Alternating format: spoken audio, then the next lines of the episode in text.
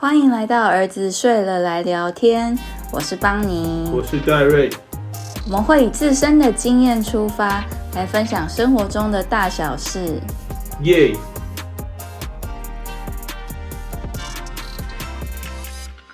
我上次在 IG 的现实动态啊，做那个 Q&A，就我最近有空的时候，偶尔就会做一下。那我发现最近大家对投资理财非常的感兴趣。可能最近股市大家都当了小水手，对这方面可能开始有一些更多的想法，所以我觉得今天就来聊这个话题。一些比较高薪的人，像这样的人啊，他们的投资理财会遇到哪些问题？然后还有我们自己的一些经验吧，然后跟我们同整出来看了一些书，到底该怎么做，怎么帮助自己？我觉得这集应该会蛮多重要的 information。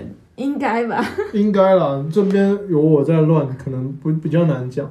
不过我真的觉得，所谓高收入，他薪水比较高，不代表他存下比较多钱。这点我我们都很有感，尤其是在工作前几年的时候，对吧？许多投资理财书也都会告诉你说，就是好好储蓄就是一件很难的事情。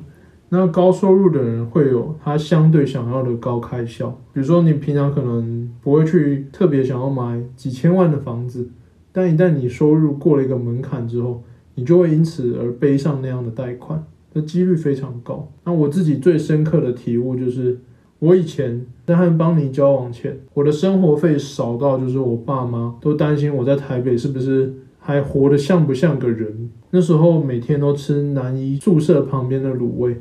然后每次都点那个加起来不到五十元的东西。你每次都吃什么甜不辣、白叶豆腐？甜不辣、白叶豆腐加王子面，每天都吃这三样，也吃不腻。那在跟邦尼开始交往之后，呃，因为开销变比较大，所以就去兼家教，彻底的改变我的三观。什么意思？家教每小时时薪大概是几百块，领到钱时，我突然发现，哎，假设是五百哈，我看那张五百，想说哇。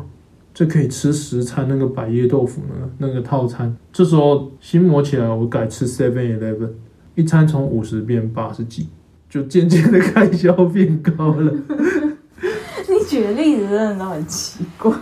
因为其实工作也是一个消耗吧，然后会觉得要犒赏自己，所以渐渐的有减入奢易。我们身边刚好有一批人，他们原本的薪水在过了某个阶段之后，有了超飞跃性的成长。那他们的开销也会很自然的变超飞跃性的成长，并且会毫不自知。前一年的时候，每一个月可以存下一两万，他们觉得哦好棒。然后现在他们收入涨不夸张，说涨了十倍好，他们还是只能存下一两万，甚至更少，并且有时候就因此负债。我还记得，就是很多的理财书都会提到一个享乐跑步机这个东西。就它其实是一个专有名词嘛。当你开始进入享乐的下一个阶段的时候，你其实很快就会适应这个阶段，然后变成要再有更大的刺激，然后其实只会快乐一下下，然后之后就会维持在一个一定的快乐程度。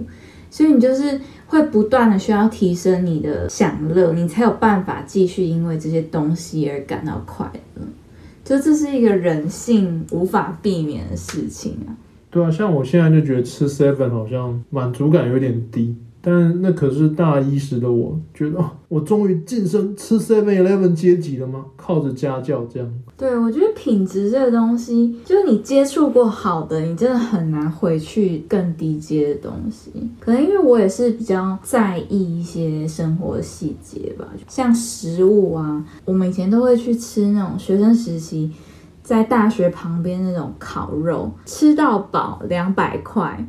那个肉质真的是惨不忍睹。肉质就算了，起码还是蛋白质，就是基本的一个能量来源。但它的调味真的太重。我们在现在再回去吃到稍微类似的，就会觉得天啊，好咸哦，好多酱油，就是靠着大量的调味来掩盖一些不新鲜的味道。对，那以前真的不在意，以前就觉得哦，这个 CP 值爆高，一定约这种。对啊，但现在就比较不愿意回去吃那个，但这样基本开销就跳一大截。我还记得还有一个我们最近很有感的，就是在东区，当年不是都流行那个甜点吃到饱，我记得好像也是两三百块嘛。三百多，以前三百多的。那时候觉得 CP 值高到爆炸，你去哪里找到这种蛋糕吃到饱？然后还有那种小菜、咸食、薯条、卤味，然后你就可以缓解一下那个甜到腻的感觉，然后继续吃蛋糕。哇，真的是太幸福！但是现在回想，真的觉得天呐，品质就是怎么有办法吃那么多？那种蛋糕一定都是很相对粗糙，我我不要做攻击哈，就是相对于我们现在会吃的蛋糕，一定是粗糙很多，用料什么一定不是那么好嘛，所以吃起来口感，我相信一定是不好。但是以前可以吃的那么开心，可是现在却连一步都不想要踏进那种地方。对啊，几乎每个人的必经路程。我也记得我爸妈他们以前带我们全家去日本玩。我们家的小孩年龄都有差一一定的区间，大家吃的东西就差很多。去日本住旅馆，大部分都是吃 buffet，然后我爸妈他们就是都在拿鳗鱼饭、生鱼片这种。我姐姐他们可能就拿烤鸡、牛排这种，然后我就拿香蕉跟薯条，还有鸡块。浪费钱哎。对，可是就是各个阶段就分立的很明显，所以当你的收入比较高的时候，真的不能高兴的太早。你得想办法守得住这些收入，其实又希望有品质，但是又希望可以存钱，中间达到一个平衡。其实我也不太认同，就是因为要存钱而牺牲了自己所有的享受，然后就是可能过得跟学生时期一样，只是为了存钱而牺牲了很多人生的经验。那你觉得要怎么样才能同时并进这两项？当收入变高的时候？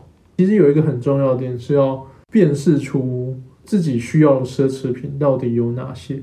因为像我自己有在看一些有钱人的就是理财频道，那他会讲到说，有钱人最后才买奢侈品，他买奢侈品的钱可能是最后透过资产的钱滚钱得到的那些被动收入才去买奢侈品，到后面很看重的注重的是一个资产的复利效应。今天我们就算没跟到这些航运股的这一大波，但是你只要有稳稳的指数投资，每年五到六趴这类的收入，你有让本金持续的吃着这五到六趴成长，随着今年累月下来，你也会赚很多。但是要是你的奢侈品开销是在最一开始的时候，能吃到这些复利的涨幅，就会少掉一大笔，变相的你年轻早享受到奢侈品。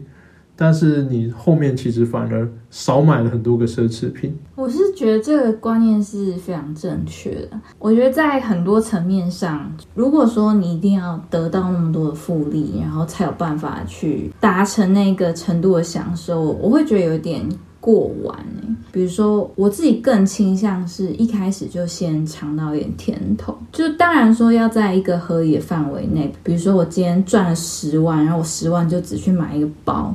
我觉得不是这样，就是可能你可以，我两个月都各赚十万之后，我可能买一个两三万的包。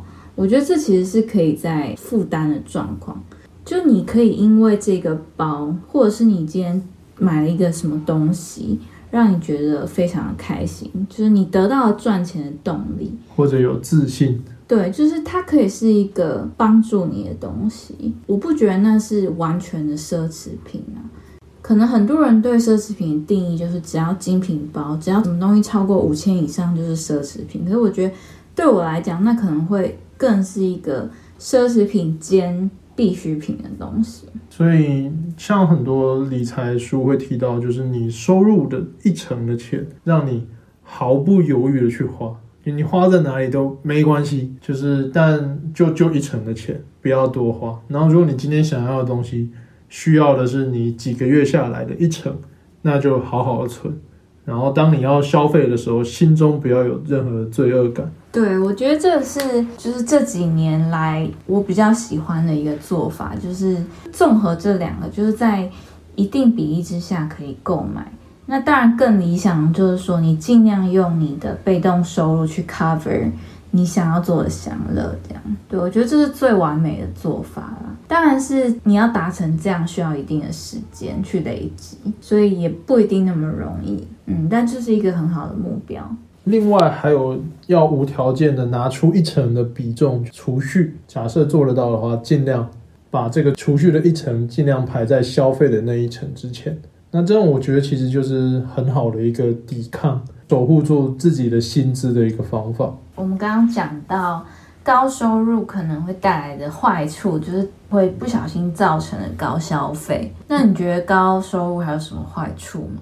因为高消费你很难调整。但是你可能有时候在外面，大家其实会有点攀比，你攀比习惯了，那一旦遇到像疫情这样的情况，很多人收入其实会受到很重的打击。但你过去养出来的那些消费习惯，或者是你过去还没有还完的债务，那个会很大的压迫着你。那除此之外，高收入往往意味着高税率以及比较少的福利。像我们在雇小孩的时候，送小孩送托婴，会知道很多排付条款，过了某个门槛之后，你可能没办法排到公幼这种。对，就是除了公幼，还有那个每个月补助，其实也有幼儿园的补助也是。当然是合情合理了，只是有时候那个税率，因为毕竟是集聚制的嘛，所以你其实只差一点点，但你生活中的开销就可能差了很多。这样，其实我有一点觉得没有合情合理。因为大家也知道，其实它排付是取二十 percent，但是我觉得二十 percent 对于中产阶级来讲，其实你实际过得并没有觉得自己那么富啊，但是你却是被排付的那一方，就是可能也是因为跟在台北有关吧，就是你可以看到更多更富的人，可是自己却是也被归类于富，你就会觉得特别不平衡。可能要讲到一个比较少人会关注到现象，就是法规的问题了。众人认为所谓的白领阶级，你会常常看到资产阶级的人，那他们往往不会被排富。法规上被争的最凶的是中产阶级这批人，你的薪资都是明明确的进出的。但资产阶级有时候他们的生活开销是公司的生活开销，所以他们本人可能你去查他个人的收入，诶，很少。少到甚至搞不好可以领补助，对，但是他们的公司很有钱，相比之下，可能所谓的高薪资族群会觉得，其实自己过得没那么好。扣掉高税率，还有以及得自己克服的心理的那个关卡之外，大概高薪资还是对于让财务渐渐走向自由，好处还是利大于弊了。综合来看，好处真的蛮多的。如果真心想存的话，高收入一定是可以存的很快，尽可能的降低就是不小心的高消费之后，就你可以快速的存钱。那另外呢，就是因为你的薪资可能就是很透明的被政府掌控着，导致高税负。可是你也可以因此而很好跟银行贷款，就你账面数字会很漂亮。那这样的话，你可能想要信贷啊、房贷什么都可以有很好利率条件。那你就可以拿出这笔资金来做很好的运用。对啊，说到贷款这个东西，我自己受到的教育，因为我爸妈都是公务人，所以他们会对贷款这种东西很有压力。有一本书叫《李嘉诚传》，里面有提到说，就是有人问李嘉诚说：“哎，为什么你要贷款创业？这样你你没有钱，你怎么贷款创业？”他说：“因为我穷啊，所以他要创业。”其实贷款这个东西，通常是要成为有钱的人。他们常常第一步做的事情，很多时候像我们这样的的寿星族群，可能会觉得说，等我存到哪一哪一个程度的钱之后再去创业。多数那些已经台面上成功的人，常常都是先去跟银行贷款。其实你贷款的利率只要没有很高，只要它跑得比通货膨胀还要慢，那其实贷这款就没什么压力。比如说举例来讲，好像我是品客洋芋片的忠实用户。十年前品客洋芋片一罐四十九块，现在一罐七十一块。那要是我十年前贷款了五十块，这四十九块到七十一块的差距就是通货膨胀，物价的自然上涨。多数这个资本主义以后的年代，这个通货膨胀就是物价都是持续的上涨，很自然的一件事情。要是我十年前跟银行借四十九块买一罐品客，我其实不亏，因为我用四十九块买到品客。要是我没有先贷款的话，我现在我得存七十一块才能买到一罐品客。那前面讲到这个品客洋芋片，它不是一个珍稀的资产。可是如果你要贷买的东西是一个，比如说很保值的股票，Apple 这类的，或者是一些你认为的、你心中认为的绩优股，没有没有正确答案，或者是你觉得很想要的房地产，总之它只要被认为是资产的话，那你提早买是合理的，就算跟银行借也没关系。利率比通货膨胀还要慢的话，那你先买就 OK，要不然你未来。你想说啊，我存到钱再买就好。你存到钱的时候，它这个东西往往假设它是珍贵的好资产，往往价格你已经买不起，就你可能得存更多钱才买得起。嗯，这对我们近期在房地产的观察也是有很大雷同。不论房地产或者是好股票都是这样，就只要这个东西是好的资产，或者甚至是奢侈品，很多公仔娃娃、什么神奇宝贝、喷火龙、十分的卡，就是那种初代印刷的卡。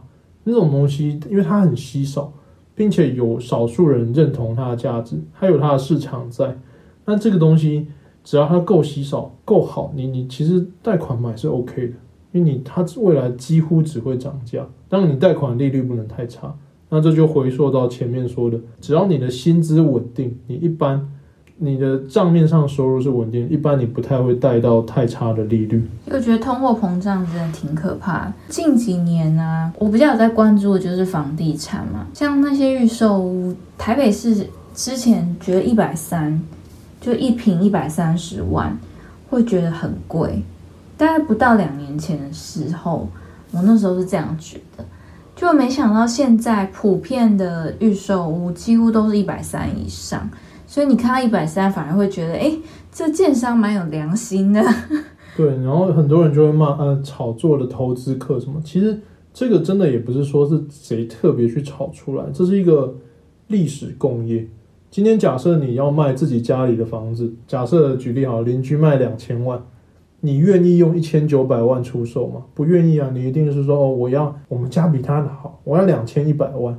每个人都想要让自己的房地产用更高的价格卖出来，就算是自己拥有房子的人，就是反正就大家一起吵起来，真的不是谁特别的问题。尤其现在有实价登录，所以又更透明，我怎么可能会想要卖的比别人还低呢？对啊，所以就是政策以及人性吧，就是让这个东西渐渐的变成一个大家只能越追越高的资产，起码目前看起来是这样，未来会怎么样很难讲。嗯，所以就是看你存钱的速度能不能赢那个涨价的速度，以及你认定的资产是什么，对，这种都是就算借款去买都都没关系的。其实通货膨胀这个东西，如果你讲房地产，可能还是和多数人离生活。有点远，就讲饮料好了。我们现在有时候喝饮料，一杯九十、一百，你会觉得，嗯，好像它该就是这个价格。但我们小的时候根本不太可能喝到这种价格的饮料。对，我记得好像二三十块就觉得差不多。小时候最猛的饮料是什么？我们乡下地区是五十兰的那个冰淇淋的红茶，我记得三十五。对啊，你现在红茶加一坨香草冰淇淋，大概。八九十吧，对啊，现在很多饮料店都越来越贵了。其实便当店也涨很多了，现在常常也是一百多、一百多。以前真的是五十以下。我记得刚来台北的时候，那个时候在台大医院地下室吃那个，那时候最贵的是那个卖猪排的咖咖喱猪排，日式咖喱猪排的高雄空厨。啊，那时候一百一、一百三，觉得哦，今天简直彻底的犒赏了自己一波。现在那已经变成一个标准价格。对啊，真的不觉得那种多贵。就是通货膨胀这个东西，它就自然的发生在我们的日常生活中，所以这也是寿星阶级会面临到一个很大的考验。说不定哪一年底薪就是十万，一百 K 变成大家拿来笑他们认为不努力的人的一个词。因为以前二十二 K 什么的，二十五 K 这个都是好，可能都是不错的薪水。随着通货膨胀，就是你的薪资不见得会有那样的涨幅。其实我们很明显感受到，就是医师也是这样的状况。就是我们现在一出来，医师的那个薪水跟可能几十年前都差不多。可是万物皆涨，只有薪水没涨，你就会发现自己能用这个薪水买到东西越来越少。所以我觉得，在就是可能寿星阶级，我觉得我们更重要的是能把这些薪水金钱拿去做更有效的利用。那要更有效的利用，需要的是纪律，我觉得是很好的财务纪律。生活中会有充满大大小小的诱惑，比较炫炮的东西，玩游戏抽到了什么好角色，你等一下，你又在游戏里氪什么我金？完全没刻。有时候看到会觉得心痒痒的。我觉得对我自己来说，更多的是对品质的追求，相较于跟别人的攀比。就我真的觉得那些贵东西好棒，就是他们真的是集了所有人的心力做出来的东西。就像可能一张好椅子，它真的就是设计师工匠什么，就是完美打造出来。我就觉得哦天哪，就是做又舒服又好看，为什么不买呢？就是会有这种感觉。就他们的人工的确可能多了很多价格，可是他们的品牌价值，比如说他们假设一个东西五万元，那其中可能人工比其他的便宜的成衣多了两万元的成本，但他们品牌价值也多两万，这种要不要认这多出来的品牌认同，就看个人。我觉得还是掌握一个比例啦，就是重点就是说，要能认清这笔消费你到底是为了什么，就是你当时的心态是好的还是不好的。你为你买了它，可能是为了要跟别人就是一较长短，还是说你其实有更其他的抱负，是你需要靠这个东西完成的。重要是知道自己的内心，然后衡量自己的能力。